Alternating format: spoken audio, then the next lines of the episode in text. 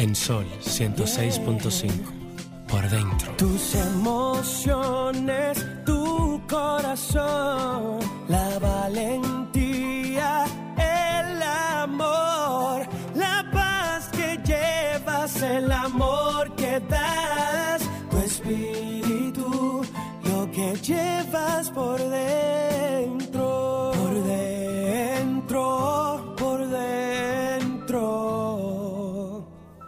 que llevas por dentro.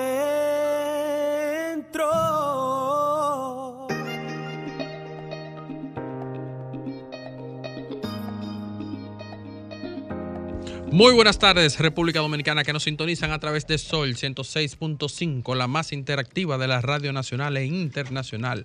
A todos nuestros radio escucha que nos sintonizan a través de la www.solfm.com. Hoy, como cada sábado, les acompañamos Maristela de León, Carmen Luz Beato y un servidor, Ricardo Beato. Estaremos una hora en esta cabina analizando temas del acontecer diario, más que esta semana ha sido una semana trágica, digamos, para el país, con desde las informaciones que recibimos en Santiago el domingo pasado en el carnaval y posterior a, este recién hecho acontecido en Higüey con la niña Esmeralda. Y muy buenas tardes, Carmen Luz. Buenas tardes, República Dominicana. Qué bueno que tenemos la oportunidad de encontrarnos otra vez en este tu espacio por dentro. Ciertamente, como tú dices, muchas informaciones.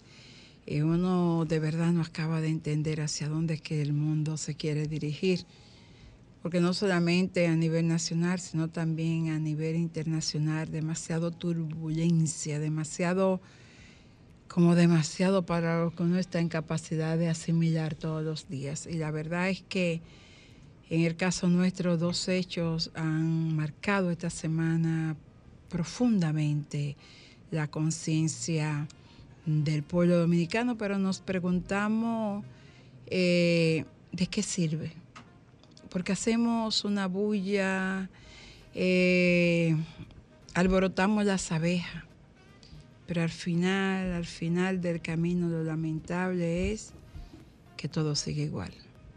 Y vuelven a pasar los mismos hechos, y vuelven y vuelven, y es como, como una ola que se aleja y que regresa. Y volvemos y abrazamos lo mediático. Y estamos en lo mismo, y ciertamente que mucho que reflexionar. María Estela.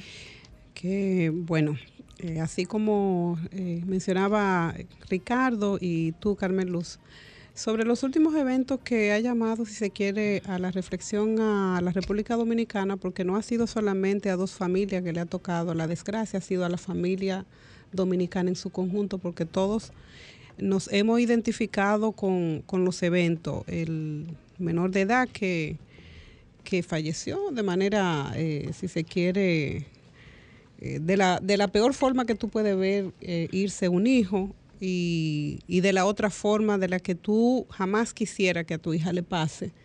se han ido se han perdido dos vidas cuantiosas y como dices tú Carmen ¿qué, ¿qué tenemos que aprender de eso? Es lo importante porque ya no podemos revertir esos dos hechos sino aprender qué aprende el Estado, qué aprende la familia, qué, qué aprenden nuestras niñas, qué aprenden nuestras adolescentes, cuál es el lugar que le corresponde a los niños, eh, cuál es la responsabilidad de los padres respecto a proteger a sus crías y a sus hijos en toda la etapa de su crecimiento. Un niño nunca crece para que el padre pueda evadir su responsabilidad. ¿Dónde está la responsabilidad del Estado? ¿Dónde está ese estado de conciencia de la gente cuando cuando ve que ocurren esos hechos y se montan en una ola para también utilizar eh, esos, esos eventos para promocionar más allá del dolor que puedan estar sintiendo la familia, que es lo que entiendo que ha pasado con Esmeralda. Y es la primera vez que me refiero al caso, pero de verdad que muy lastimoso es ver a medio de prestigio utilizar fotos sin el permiso de, de la familia solamente porque están disponibles en redes para, para llamar la atención sobre un hecho el morbo, voy- vuelvo y repito, que se dan en estos casos una niña en la playa, como si ella estuviese viva. Es como si tú quisieras, sobre el dolor que ya sentimos, recordarnos todos los días, cada vez que aparece una información, otra información y otra con una foto de la niña. Yo pregunto, ¿a qué se está apostando en este país? ¿Cuál es el juego que nos quieren llevar? Cada vez que publican una foto de esa niña en la playa, en un vehículo, recostada en un lugar. Señores, eso es sagrado. La imagen de las personas, una vez fallecen, ya está protegida. Usted no la puede usar. Y sobre todo si es de una mujer que se ha ido en las circunstancias que todavía no sabemos lo que ha pasado ahí. Sí, por eso incluso yo en ocasiones me he rehusado a emitir cierto, tipo de opinión en cuanto al caso porque aún no tenemos una información acabada del caso y vemos como cada día eh, no que varía la información, sino que hay voces que opinan o tergiversan y cuando sale una información oficial, entonces todo lo contrario a lo que se opinó. Y por eso, eh, como tú bien decías, María Estela, se emiten opiniones e informaciones para, para sacar provecho de. Fíjate cómo estuvimos en, casualmente en el momento en que se debatían las tres causales para incluirla en el Código Penal e inmediatamente una parte trataba de sacar provecho de eso. Te lo digo porque vi a personas eh, de esa parte opinando de si eh, eh, el aborto se hubiese despenalizado, esto es muy probable no sucedería. Sin embargo, vemos como un informe de INASIF dice todo lo contrario a lo que, a, la- a lo que se había informado anteriormente. Y con relación al caso de Santiago, aunque este, están todas las informaciones ahí, están todos los videos para tú discernir qué pudo haber pasado, yo me reservo mi opinión en ese caso. Ciertamente yo creo que en ambos casos hay como muchas, eh, muchas informaciones que aún Como suelta, ¿verdad? suelta, o sea, como muchos cabos que hay que atar. Es como un mar de confusión. Uno no acaba de entender, en el caso, por ejemplo, de Santiago, yo entiendo que pudo haber un poco de imprudencia de ambas partes, eh, un mal manejo también de ambas partes. porque- Ausencia de protocolo de la policía para bregar, porque no es verdad que quien te falte el respeto tú le sacas una pistola, señores. ¿En qué país del mundo ocurre eso? Y también un poco de control de inteligencia emocional de parte de, de- del señor. Faltarle O sea, respeto a la autoridad que está poniendo el hay orden una también. falta de respeto a la autoridad. O sea, se- se- hay muchas cosas, como muchos cabos sueltos. Y en el caso de Esmeralda también hay mucha negligencia, hay muchas eh, cosas que uno no acaba de entender y que eh, pienso que de alguna manera será el tiempo el encargado de, cuando inicie el proceso, de que podamos tener algunas informaciones detalladas, porque hay cosas que a mí particularmente como que no me encajan. Mira, yo digo que a mira, Esmeralda la ha matado el sistema, a Esmeralda la mató la falta de responsabilidad del Estado, a Esmeralda la mató la ausencia de esa obligación que tienen los padres de proteger los hijos en todas las etapas, no importa que tenga claro. 15, 20 o 30 años. La, a ella la han matado y la, la sigue, No, la sigue matando, matando todavía claro, la claro. población cada vez que vuelve y revive el dolor de una persona que no está para decir Tú lo, lo, que pasó. de decir, que con el simple hecho de tú hacer pública fotografía La de mata una cada vez. niña en, en traje Primero de es una niña, primero es una niña y está protegida como menor. Tú no puedes dar a conocer la imagen de un menor. Así 16 es. años, eso es lo primero. Lo claro. segundo es, es una mujer, tú no puedes tampoco estar utilizando una imagen de una mujer que en vida se veía porque se veía muy bien y coger eso así sin piedad, sin misericordia, o sea, no te llama. Puede ser tu hija, si es tu hija, ¿tú harías lo mismo? claro. O sea, hazte la pregunta, si es tu hija, que Dios no lo quiere, está pasando por una situación, ¿a ti te gustaría, tú te Que- sentirías que- bien que, que las esté así? Son los primeros que entran en el. Esa- pataleo. Claro. ¿Entiende? Entonces, eh, mira, Carmen Luz, aquí hay una falta de empatía a nivel de la, de la población y es que la gente entiende que lo que te pasa a ti le pasa a esa persona. Oye, Y- y a ponte él en el no lugar y no le va a nunca. pasar. Eso es verdad. Tú tienes que pensar que lo que le está pasando a esa familia, caramba, te puede Te pasar puede- a ti cualquier también. momento. Así es. Y, y- y es verdad que ella era hija de, de esa familia, pero yo no la veo como una hija de esa familia. Esmeralda era hija de todas De- las es- familias de este país. Claro. Hola, muy buenas tardes. Buenas tardes. ¿Cómo están ustedes? ¿Con quién hablamos y de dónde? ¿Eh? ¿Quién nos Ya. habla y de dónde? Le habla Manuel Ortiz de Sánchez Sama. Cuéntanos, Manuel. Óigame bien, mira, yo no voy a opinar sobre el caso de la jovencita Esmeralda porque es un caso muy espinoso. Ahí no se sabe todavía. Yo estaba oyendo un video hoy de, de la hija del, del, del hombre, que yo no sé si ustedes lo oyeron, Sí, sí. de- que es algo que uno no sabe ni qué pensar. Ahora, con el caso de Santiago del niño, yo voy a poner a cualquiera de los que están ahí que sean hombres. Pues yo tengo un hijo en los Estados Unidos que es policía. Que le brinque arriba, porque no fue que lo habló mal, le brinque arriba y le huele. El hombre lo único que tiene es un, un arma de fuego en la mano. No lo estoy justificando, pero oye, me hay que vivir el momento. O sea, como que entran a tu casa a robar. Eso Sí, es ciertamente, Pe- ciertamente. Pero mire, la policía está preparada para someterte al orden hasta por un brazo, claro que sí. Debería Hay estar. forma en la que tú pues, sometes a la obediencia a la, a gente sin tener que darle un tiro, se por Dios, Carmen Luz. se supone que la policía recibe un adiestramiento que le permite someter a la obediencia sin hacer uso de El las último armas de- recurso de un de policía es sacar el arma Arma de de fuego. fuego, Y sí. además debe estar en proporción con el daño que te están haciendo. Claro. Carmen Luz, a ti no te pueden dar, Ricardo, una, una bofetada y tú sacas un una Tenemos, pistola. Tenemos dos llamaditas. Hola, buenas tardes. Hola, buenas tardes. Le Adelante. habla Ca- Carlos ¿De dónde, Eh, Carlos? desde Los Meses. Ok. Cuéntanos, Carlos. Sí, miren, me parece primero felicitarle por este programa que siempre cada sábado le tiene a uno eh, temas buenos de uno. Gracias, expresar. gracias, Carlos. Eh, Esa es la idea. Por un lado, yo veo comentando los dos, el anterior que el señor llamó y el de la jovencita, veo muchos fallos. Veo el primer fallo en el de La Vega, eh, El de Santiago. el de Santiago, perdón. Veo que la policía todavía le falta mucho por capacitar.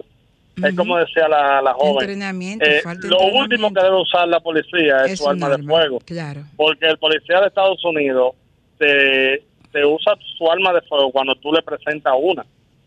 Pero cuando tú, como el, el joven, el padre de- de- del niño, no presentó ninguna arma de fuego, debe haber otra estrategia, debe haber eh, taser, como le dicen, esta pistola eléctrica, Claro. de someter. Que lo paralicen, ¿verdad? Un brazo, pero, tú le coges un claro, brazo. pero también hay algo muy importante, que a veces hay gente que dice, no, porque el padre también es culpable. Señores, tenemos que pensar en el momento. El momento es que habla. que, Es que eh, avisan. determina. Eso es a eso es veces. Eso la es impotencia, a veces la impotencia.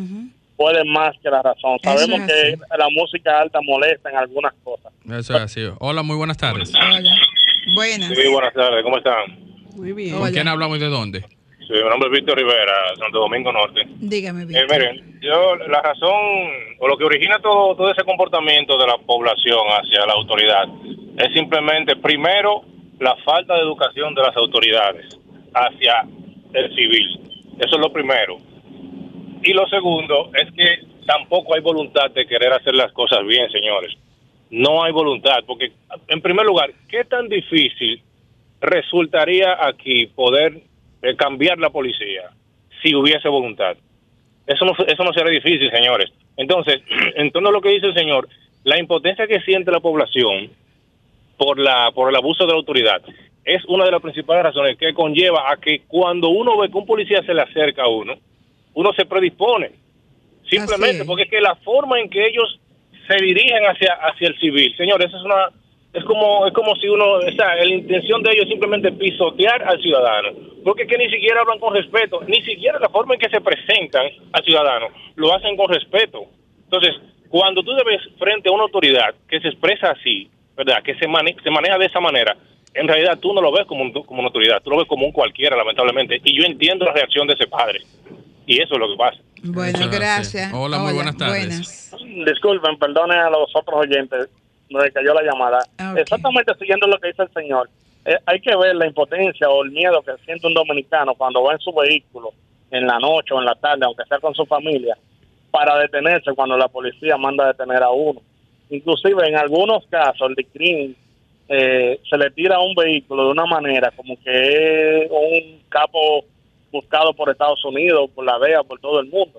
Y Bueno, además, eh, a propósito de eso, escuché en estos días a, a- al colega, eh, ay Dios mío, eh, Dani Alcántara, que venía saliendo del canal en la noche después que él termina su programa Proceso.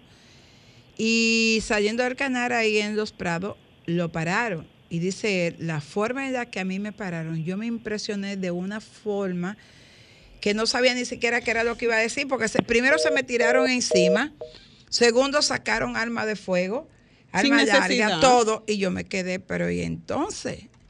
Eh, y la verdad es que eso, o sea, se te tiran como si tú fueras un vulgar delincuente, un terrorista que andan buscando y eso no puede. Mira, yo en Mira, Franklin tiene media Ah, hora. Sí, a, nos a- vamos. a- a- Ahí, a los oyentes, porque tenemos el, pa- el panel lleno. Denos un segundito que tenemos que ir a nuestros compromisos y comerciales. regresamos en breve. Bueno, seguimos aquí. Mira, lo que yo te comentaba, Ricardo, yo no voy a hacer, a hacer lo que está haciendo mucha gente que andan buscando culpables. El hecho está y tú lo que tienes que analizar qué, qué cosas se pueden corregir No sé si tú después que el que yo dije que no iba a emitir opinión. Bueno, sobre pero yo sí la, caso. yo sí la, bueno, yo decidí eh, emitirla, tú sabes. de, de este micrófono. ¿Tú sabes por qué yo decidí emitirla? Porque en esos días tuve la oportunidad de, de hacerle una entrevista a una persona que trabaja con el, con el ministro de- de- del Interior, con, el, eh, con Chu Vázquez. Y hablaba y reconozco que se están haciendo esfuerzos por profesionalizar, por capacitar, por tener mejores eh, métodos para la captación de los de los posibles agentes a futuro. O sea, se están haciendo, pero cada vez que ocurre un hecho como esto, la sociedad reacciona y comienza a preguntar dónde está la reforma policial, dónde está esto, dónde están la- las tantas promesas que se hizo para desentar el cuerpo, dónde están. Entonces, todo lo que se adelanta con relación a desentarla vuelve otra vez a su estado Cada vez que natural. pasa un hecho de Cada vez que pasa un, hecho de eso. Lo que yo digo es, el, militar tiene que estar preparado para someter al ciudadano, no importa la, forma en la que vaya. Lo que tú no puedes es de manera desproporcional, porque así es que se hace. Si yo te doy una galleta, yo me vengo y me pongo molesto y me da una ira, tú no me puedes un tiro. O sea, e- eso es lo que digo. Yo no estoy justificando, bueno, que la conducta del militar no fue la adecuada, como tampoco fue la reacción del padre cuando fueron a, a someterlo al orden. Ahora, ¿qué podemos sacar nosotros como esto? Dos cosas. Usted no puede faltarle al respeto a la autoridad cuando la autoridad está eh, eh, imponiendo, implantando el orden, pero la autoridad también debe tener las herramientas y la capacidad para poder determinar cuáles son los métodos, cuáles son aquellas medidas que tú debes usar en caso de que se te presente, porque yo creo que a ellos le dan un entrenamiento para eso. Claro. Y si tú, y tú no puedes sacar un arma, tú tienes que mirar quiénes están en el- alrededor de ti. Y si ahí pudo haber una mujer embarazada, ahí pudo haber más de un niño, ahí esa pistola pudo haberse disparado y llevarse más, más personas, ¿tú entiendes? Piensa en, en lo que pudo haber sido, que gracias a Dios, o, o por desgracia, tú sabes, le tocó a ese niño que, que quien nos devuelve a, ese, a esa vida no se la devuelve ni a la familia ni al padre, que, que hoy pensando en frío pudiera haber dicho la, la reacción que hubiese tomado hubiese sido Diferente, diferente, a la reacción que él tomó, pero los seres humanos somos seres de sentimientos que reaccionamos en momentos determinados de manera contraria y cuando volvemos sobre nuestras acciones podemos arrepentirnos de lo que hemos hecho, es lo que yo digo ahora, ¿qué es lo que hay que aprender? No vamos a pasarnos ya la, la vida entera reclamando que si la policía, que si el ciudadano, cuáles son los correctivos. Dime cuáles son los correctivos para que la ciudadanía lo sepa también. A usted lo detienen porque también hay un tema aquí de mucha educación, de ausencia de educación. ¿Cuál es la educación que tú le das a un, a un militar o el protocolo que debe seguir cuando se le presenten esos casos. Entonces sigue el protocolo y si ya el protocolo se terminó, si no hay ya más eh, acciones que tú puedas implementar, bueno, pues viene ya la fuerza, viene lo que se da, quizá un tiro, no sé, pero no lo que no lo que pasó. Lo que pasó, mira, Ricardo, por más que uno quiera buscarle la forma de cómo arreglarlo, no tiene arreglo. Lo que tiene es que hay que aprender de la lección, de los hechos que pasó ahí. De lo de Esmeralda está pendiente el asunto de la conclusión final con relación a los a los a los hallazgos que se puedan encontrar y que la gente está esperando la verdad. Esa es, no medias verdades. Entiendo que la población también debe ser consciente de, de esperar, dejen de lucubrar, dejen de dar una información, porque eso tiene a la gente en ascuas, en incertidumbre. las madres están en un estado de ánimo y de ansiedad terrible. Porque eso es lo que han llevado. Cada vez que tú abres tu celular y tú ves una información, otra información, cuando viene a ver tú ves cinco informaciones que es la misma pero distinta con fotos distintas, pero la misma información sobre el mismo hecho. Dice mi esposa que será copy-paste que hacen los diarios del país. Bueno, lo cierto es que uno se pregunta qué es lo que está pasando, porque de hecho vi que los padres estaban pidiendo que se aclarara lo, la preliminar que había dado del informe eh, el INACI. Entonces uno se pregunta, bueno, pero si no vamos a creer tampoco en el informe, ¿A quién le vamos a creer? ¿Para qué lo pedimos? ¿Para qué se, se manda a hacer el estudio? Incluso vi el abogado del, del imputado eh, pedir que se envíe una comisión técnica. Le, pedía a Miriam Germán que le, le enviara una comisión técnica para que pudiese trabajar y tratar minuciosamente el caso, porque él mismo dice que hay información que todavía no ha salido y que cuando salga es probable que traten de manejarla. Incluso el padre de la niña dijo algo muy similar, que tenía informaciones que sus abogados aún le dijeron que, le dijeron que aún no era pertinente revelar que la revelaran. Yo vi eso. Entonces, si de parte, si hay una información y de parte y parte entienden que aún no es prudente, entonces eh, hay algo que intrínsecamente eh, no todo desconocemos. Bueno, lo que pasa es que en esta fase no se pueden dar, Ricardo, detalles. Ese, detalles profundos. Tú das detalles sobre el, el expertise que se está haciendo y tal vez otras investigaciones que, que los peritos estén recuperando ¿qué no se la va a decir a la población? Porque yo no entiendo cuál es la necesidad que la gente quiere que el todo... Afán, que la gente el afán, eh, en esta fase tú lo que presentes pruebas, después tú vas a analizar esas pruebas y esas pruebas van a dar al traste con otros elementos que en estos momentos, hasta por cuidar el debido proceso, no se pueden mm, dar. Yo entiendo, yo entiendo que ya las amigas que también andaban ya fueron interrogadas y entiendo que ahí estaría la respuesta de lo que sucedió y de lo que no sucedió. Pero, como decíamos un momento, por cuidar también una la, fase preliminar. La, imagen de esas niñas, que porque también son niñas, no se pueden exponer. Y que la medida de coerción es una medida eh, que tú presentas pruebas y si esas pruebas son suficientes en derecho, entonces tú vas aportar esa prueba entonces para un juicio de fondo. O sea, no puede ir al fondo porque yo no entiendo por qué es que la gente quiere que se vaya no, porque que se salten los procedimientos. se salten los procedimientos, que se entonces la justicia incurra en violación al debido proceso, que eso, hace que, se caiga el caso. sí, salen salen ilesos de los procesos. Exactamente, si tú no sigues el debido proceso, el proceso se cae. Tú tienes que en esta fase cuidar el proceso para entonces ir sobre las pruebas a un juicio de fondo. Entonces, yo entiendo que ahí y debo aclarar, aquí eh, los órganos dan más información de la cuenta. Más información de la cuenta. Aquí debió decirse lo necesario sobre el hecho, el apresamiento, detenerlo y en la medida que establece las horas, eh, presentar las pruebas y comenzar a trabajar. Pero no comenzar, porque en todo esto hay un show. Yo lo veo así hay un show, todo el mundo quiere brillar, la gente quiere brillar, el que tiene un medio quiere brillar, quiere tener información, comienzan a decir y comienzan a, a y a dar detalles de cosas que usted no maneja. Señores, deje que la autoridad haga su trabajo, usted manténgase tranquilo y vigilante para que las cosas, nadie pueda sustraerse del proceso. Así es. Mira, eh, la otra parte, yo por ejemplo, como tú dices, cada quien comienza a investigar. Yo estuve eh, consultando con, con médicos amigos míos, eh, ginecólogos, y, me dieron varias explicaciones de lo que pudo haber pasado partiendo de la información del INACI.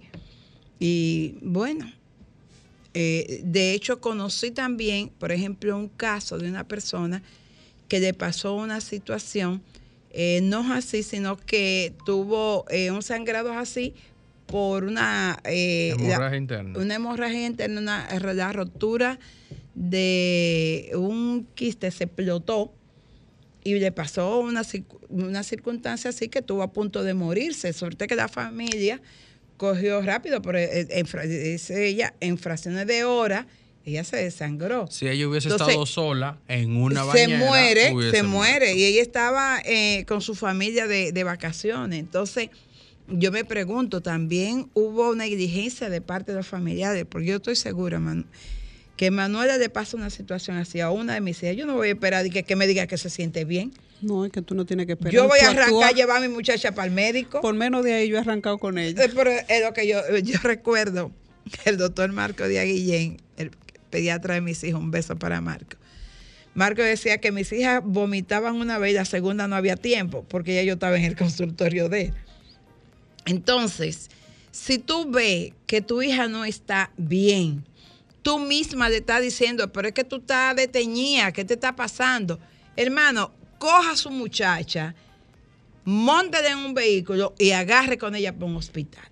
Mira, Independientemente de que se sienta o Mira, no se ha- sienta hay un bien. elemento, Carmen Luz, que a mí me llama mucho la atención porque Manuela y yo hemos conversado, todas las madres hemos tenido una conversación con No, nuestras no, hijas es- después sí, de sí, esto. ha sido... Y yo tuve esa conversación con mi hija y mi hija me decía, mami, ¿en qué momento es que los padres le están dando tanta libertad a los hijos que los hijos han perdido el respeto? O sea, hasta por la autoridad del padre. Ya los padres no huelen a sus hijos cuando llegan no, de la escuela no, ni de los sitios. Los hijos salen con amigos y ni siquiera su- y, no, y no saben a la casa donde están dejando su hijo, no entran para preguntar quiénes son los que viven en esa casa. Y yo le comentaba a mi hija, nunca amaneció fuera de mi casa. Mis nunca mi hija de fuera de, mi casa. amanecieron- Mi hija no fue nunca a un paseo del, de la- de- del colegio. Los paseos se los daba yo. Porque yo no confiaba en nadie que mi hija estuviese en un paseo. Mis Ah, hijas o- dormían en casa de mi hermana Oh, con sus primas. Es que ocurren muchas cosas, eh, Carmeluz, en un paseo hay niños que se han, que han desaparecido, que se han ahogado. Y a mí eso me daba. Yo, mi hija era la que la llevaba a los parques acuáticos y a la cosa. Mi hija estaba segura conmigo. Entonces, yo no sé hasta dónde los padres han cedido esa responsabilidad al tío, al primo, al vecino, al propio niño. Aquí hay muchachos que se van solo a la escuela. Bueno, que mira. llegan solo a la casa y nadie sabe qué hacen. Yo eso lo he visto. Y Yo creo que fue para, ay Dios mío, todas esas cosas que celebran aquí, eh, la bruja. Halloween. Yo estaba en un concierto y mi comadre Lilian eh, estaba conmigo y ella estaba eh, alojada en un hotel de la zona colonial y nosotros salimos del Jaragua para la zona colonial. Y en el tramo de la Noel y la Hosto hay varios bares. Y yo te puedo decir que yo vi ahí menores de 11 años, de 12, de 13, a las 2 de la mañana, bebiendo. Y todos los que íbamos en el vehículo nos preguntamos, ¿y esos niños y ¿Tienen esa padre? niña ¿Tienen tendrán padre? Pero Carmen Luz, ayer yo mira, estaba, dice- yo, dice yo estaba que caminando, que haciendo pausa. ejercicio en mi residencial.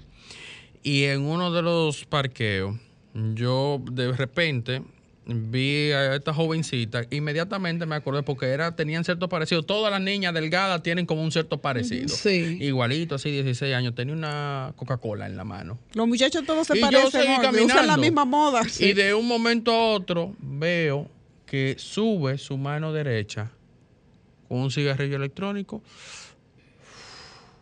Digo yo, mira. De casualidad Tiene no fue una 16 años, está en Mira, su tenemos una llamada ahí. Ay, Dios mío, Entonces- Franklin nos va a ahorcar. Hola, buenas tardes. Buenas tardes, le habla la profe de la zona oriental. Dígame, profe. profe. Ay, mire, yo le voy a decir una cosa a ustedes. Hay días que, hay, hay semanas que son pesadas, pero grandes. Pero usted sabe lo que está pasando con los padres. Que los hijos le preguntan a los papás, y yo se le pregunto a mis alumnas todos los días, le pregunto, Cuando ustedes tienen la menstruación, ustedes le preguntan a su mamá por la menstruación. ¿Tú sabes lo que me dijo una allá? Que ella la manda a Google. No, tú- ¿Usted está oyendo? No, no, Usted sabe que cuando yo, cuando le preguntan, otra pregunta, por ejemplo, ¿por qué, la, mu- por qué se mastur- pueden masturbar las niñas y los niños? ¿Tú sabes lo que le dijo una madre de uno de ellos? Que a tú aprendiste esto, eso parece en la escuela todas esas frecuras que te están, te están enseñando. ese es el problema. Usted sabe qué es lo que Que, pasa. que no hablamos de la, educación paz- la sexual falta con de los hijos. información, de información. Porque yo entiendo que si un papá no sabe un tema, no puede buscar ayuda. Maestra, los padres no quieren hablar de eso y los hijos entonces van y buscan la información Donde la no deben, que no debe donde no deben. y la Entonces- procuran con la persona que entonces le- las toca, le dice cosas y le llena la cabeza. Mire, Mira, oiga, oiga lo que yo lo que yo puse en las redes con respecto al señor. Oiga, al que, señor que- de la- que de Franklin me va a Sí, ahorcar. mire, un cemental con ropa de civilizado. No tengo más nada que decir. Ahí está la profe. Vamos a una pausa y debo aprovechar para bendecir a la tía Purita donde quiera que esté. En el colegio Escuela Nueva, los niños desde muy temprana edad aprendieron a conocer y a manejar su sexualidad. Por eso todos los niños de Escuela Nueva eran niños muy especiales. Regresamos en breve. Música, entretenimiento, noticias y todo lo que puede interesar aquí en Por Dentro.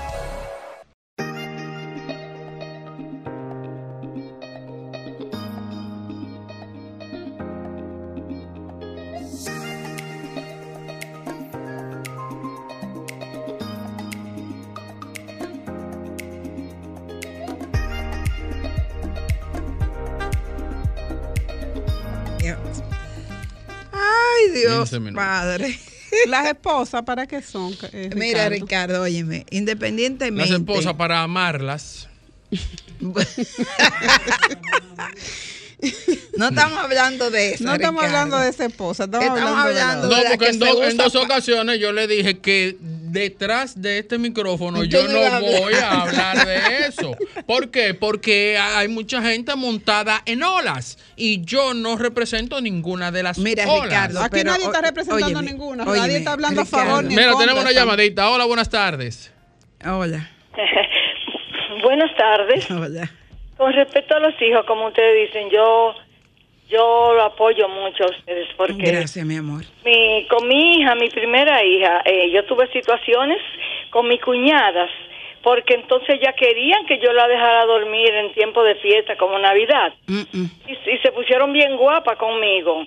Y yo le dije, bueno, yo tengo mi forma y respétenmela. Claro. No durmieron en ningún lugar. Eso es así, la verdad. Y, y sobre todo, mira, lo primero que los hijos, yo no sé en qué idioma tú se lo podrás explicar, pero lo primero que los hijos tienen que aprender, sobre todo hijos o hijas, que su mamá, voy a hablar de mí, no puedo hablar por su papá, que su madre es su mejor amiga. Yo a mis hijas les decía, oigan lo que les voy a decir, sus amigas serán sus amigas. Ahora, la mejor amiga que ustedes pueden tener soy yo. Porque todo lo que ustedes me digan a mí, yo jamás lo voy a usar en su contra. Lo llevo para la tumba. Ahora, lo que usted le dice a una amiga, inmediatamente se pelearon, el pueblo entero lo sabe. Y lo usan en su contra. Y si va en un secreto, la chantajean con eso. Ah, pues yo se lo digo a tu mamá. Entonces, dígale a su mamá lo que sea. Y eso es lo que los hijos deben aprender. Y es la única que no va a dejar que te pase nada No. en ningún momento. No, y bajo que, y, que, ninguna y que voy a matar cualquiera por una de ellas. o sea, Mira, yo vi, yo vi un, un- Entonces, un tú te- meme de, de, de la representación de una madre. Y era cruzando, una madre con un niño, cruzando la calle, inmediatamente cambia el semáforo, que entran ya a las líneas peatonales, que vuelven a imponer la cámara, era un oso gigante, así, bravuconeando con el muchachito de mano, queriendo decir la protección Sí, que, es que- brinda la madre. Mira, y, y que eh, nada, la madre siempre será la mejor amiga del hijo o de la hija, porque definitivamente los padres son la parte importante para engendrar. Mira, Pero a quien le duele parir, a quien tiene que pujar, a quien lo tiene nueve meses, a quien eh, hace la mala barriga, somos nosotras. Entonces, independientemente de lo que le pueda doler a su papá, a mí me va a doler más. Aquí tenemos que volver sobre dos cosas, Carmen Lu. Una es la responsabilidad de los padres respecto a los hijos, sobre todo en menores de edad. Y otra es, es sobre la educación sexual de nuestros hijos. La verdad es que tú no le puedes pedir a unos padres que no recibieron en ninguna etapa de su vida formación sexual para dar respuesta a los hijos de este tiempo. Claro. Esa es la verdad. Entonces, ¿qué ocurre? Mucha gente se ha puesto guapa eh, por montarse en una ola pro vida, pro tres causales, y han dejado de lado, y nuestras adolescentes están aprendiendo educación sexual. De o de los novios, o de, lo- o de los maridos, o de los de los viejos. Tenemos una llamada. Buena, hola. Anda, Entonces, ya, entonces, mi amiguito. entonces, ¿qué pasa? ¿Quiénes le están enseñando a nuestras hijas cómo deben comportarse en su primer periodo? ¿Cuáles son los riesgos que corren una vez tienen la menstruación de quedar embarazada? ¿Qué- ¿Cuáles son esas sensaciones que te dan que tú debes verla como natural y que debe asumirla y que cuando está en una condición debe eh, conversarlo con tu mamá, con tu papá, con una Bueno. persona de la familia que sea de confianza? Yo a mis hijas se hablaba ¿A, qui- claro. a quién tú le dices cuando estás en esos momentos hormonales que le dan a nuestras hijas en esa etapa? ¿A Oh. quién tú le dices? O sea, está can- están carentes de información sexual, esa No, es la verdad. Y que las hijas hay que decirle que hay cierta parte que uno no, no puede dejar que se la soben. que te toquen. Porque hay problemas O sea, después. eh, eh, llega una etapa bonita en el encantamiento, que los hijos se enamoran y eso, pero eso debe ser una etapa, no puede ser el camino para tú comenzar una actividad sexual sin tú saber cuáles son las Es que usted no, puede, consecuencias. usted no puede comenzar una actividad sexual antes de enamorarse. ¿Tú entiendes? Y eso es lo que estamos viendo, mi amor. Eso es lo que estamos Se ha convertido viendo. en, en un deporte. Oye, esos muchachitos que se Hola, van para tardes. teteo, uno no sabe qué pasa después de ese teteo. Buenas hola. Hola, buenas tardes. ¿Quién nos habla y de dónde? Mire, ay, pero baje un ching el radio o la, o, la, o la computadora porque no lo estamos entendiendo. Hola. Hola, hola, hola. Eh, no, no, yo digo eh, lo mismo. Esta joven estaba embarazada. Esa joven no es una violación. esa No tenemos con, información de eso. Ignacy dice que no. está- no, pero que fueron los ¿cómo que vamos- hicieron los estudios. Pero como tanta sangre así, con cuajarón y todo. Ya o yo sea, he hablado con ginecólogos y me han dicho que eso es posible. Mira, otra. Hola, buenas tardes. Hola. Sí, buenas tardes. A su orden. Eh, yo lo que quiero opinar es, mi amor, ¿por qué están solamente acusando, o qué? Están acusando, hablando de las niñas, hablan mucha incoherencia. Pero lo que está sucediendo también, los mayores de edad era el señor, el profesor y un primo de él. Todas las demás eran niñas. ¿Por qué no tenemos la alternativa de llevarla a una clínica? Él y su primo. Se hubiese evitado todo esto. Eso, esa es una de las tantas preguntas que uno se... Pero es que hay mucha complicidad también.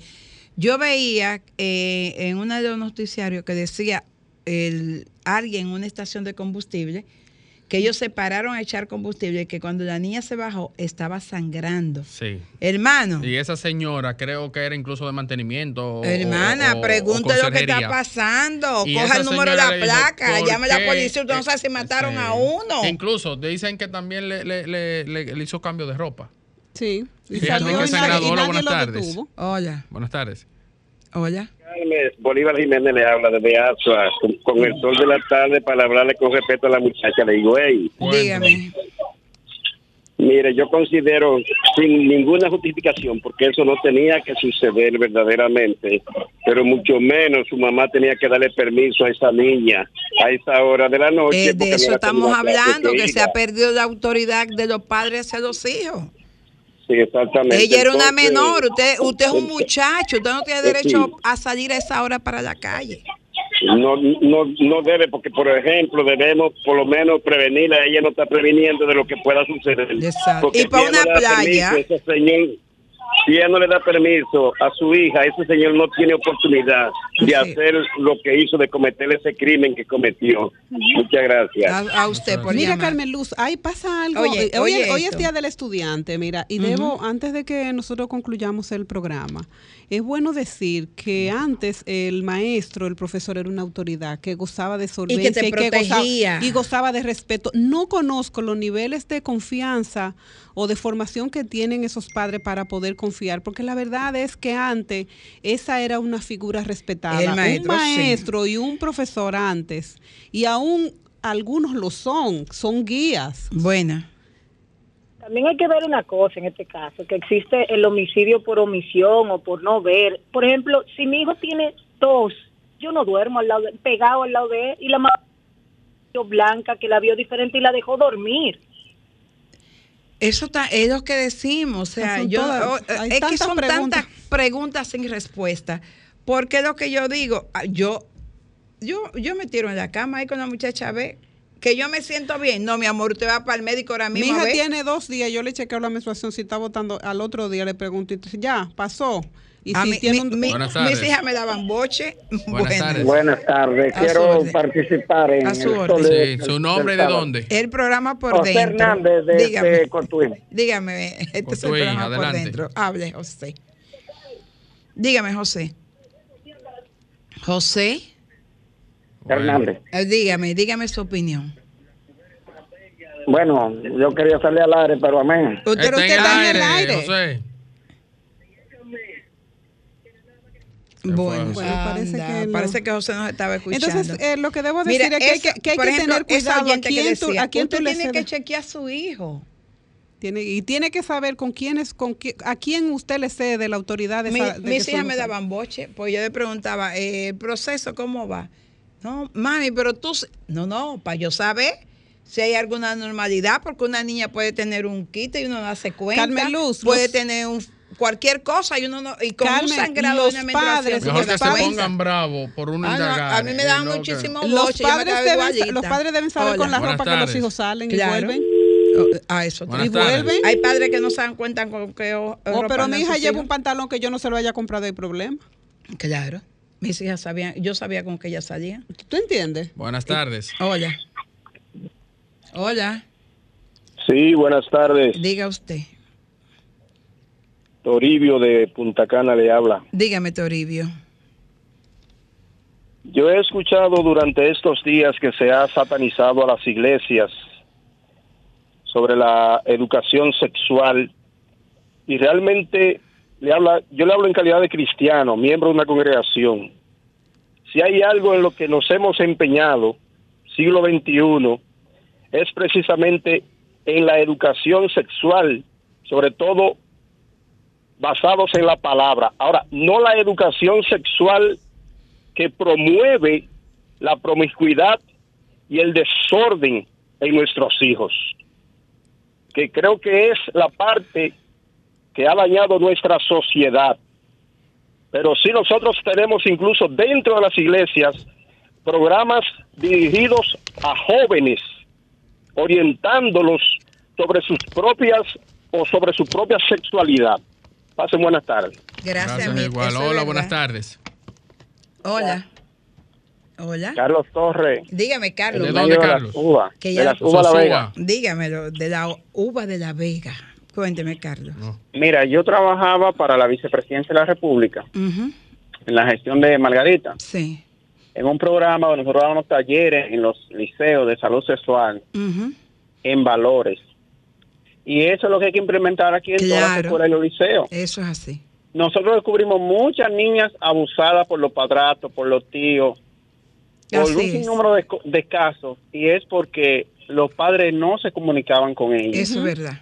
el 90% de los casos de todos los liceos que yo anduve, los padres, tú le preguntabas a ellos y los padres Y no se desconocían comunicaban. lo que le pasaba a sus hijos. Claro que sí. Incluso se dan muchos casos de una niña de 12 años embarazada y cuando la interrogamos, hablamos con ella, entonces descubrimos que la mamá decía que era de un noviecito y resulta que era el padrato que ella estaba embarazada. Ya lo sabe, qué difícil. Wow. Gracias, Esta mi es nuestra última Y- llamada por tiempo. Hola, buenas tardes. Oh, Buenas sí. tardes. Hola. Y le habla Samuel Valdez de Higüey. Dígame, Samuel. Bueno, yo creo que con el caso de la, de la adolescente que resultó que resultó muerta, eh, yo creo que realmente estos profesores, esos maestros, que tienen autoridad sobre el otro, sobre otra persona, y todo el que tiene autoridad sobre otra persona y abusa, yo creo que está mal, y por eso yo le pido a las autoridades que deben aplicarle todo el peso de la ley a lo que resulte resultar o a lo culpable de, de esa muerte de esa joven. Esa es mi opinión. Gracias. Bueno, la verdad es que tenemos que terminar, pero lo cierto es, María Estela, que dejo de reflexión que los padres tenemos que saber Lo que más hacen nuestros hijos. De la vida de No, nuestros no hijos. delegue esa responsabilidad Eso en es- nadie. en nadie, absolutamente nadie. Usted tiene que saber dónde va su hijo. Le guste o no le junta. guste a su hijo, porque ¿Tú no es de gusto que cómo- estamos. ¿Tú sabes cómo me decían los amigos de, de mis hijas? La grúa. Exacto. Cuando Porque- llegaba ya sabías, te Porque va. ellos sabían que yo, si decía que era la 12 a la menos 15, estaba ahí esperando que dieran las 12 para que ella bajara.